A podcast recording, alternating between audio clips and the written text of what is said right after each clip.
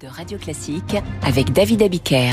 C'est l'heure des coulisses de la politique à 7h25 sur Radio Classique avec David Doucan, chef du service politique du Parisien aujourd'hui en France. Bonjour David. Bonjour.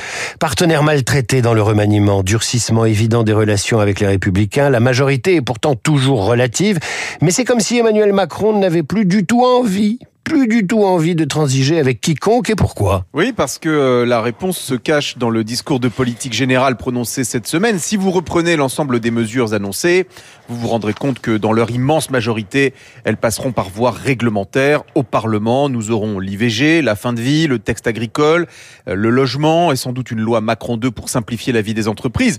Inscrire l'IVG dans la Constitution, le débat va surtout être interne à LR. Si le Sénat bloque, le président dira j'avais moi à cœur de répondre à une demande profonde. Euh, je voulais rassurer toutes les femmes, mais euh, la droite sénatoriale s'y est opposée. Sur la fin de vie, plusieurs ténors de l'Assemblée nous indiquent qu'un chemin de compromis pourra être trouvé. Enfin, agriculture, logement, simplification administrative sont des sujets plutôt consensuels. On a euh, fait tout le gros de ce qu'il y avait à faire. Plante un leader macroniste, retraite, immigration, euh, loi d'orientation et de programmation du ministère de l'Intérieur, loi de programmation militaire, loi énergie, qu'elle soit renouvelable ou nucléaire. Tout cela est derrière nous. Macron a payé pour voir, donc maintenant il va zapper le Parlement. Abonde un autre député Renaissance, lucide sur la suite de son propre mandat.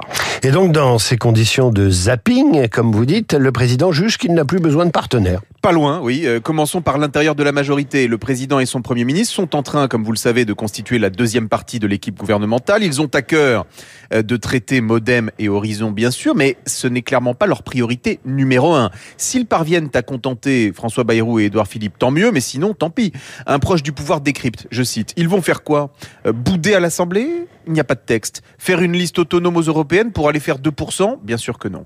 Parlons maintenant de LR. Après le fiasco des retraites, le psychodrame de l'immigration. C'est bien simple, Emmanuel Macron n'attend plus rien d'eux. Donc, il y a eu l'entrée de Rachida Dati qui a fait très mal, mais selon nos informations, cela pourrait continuer.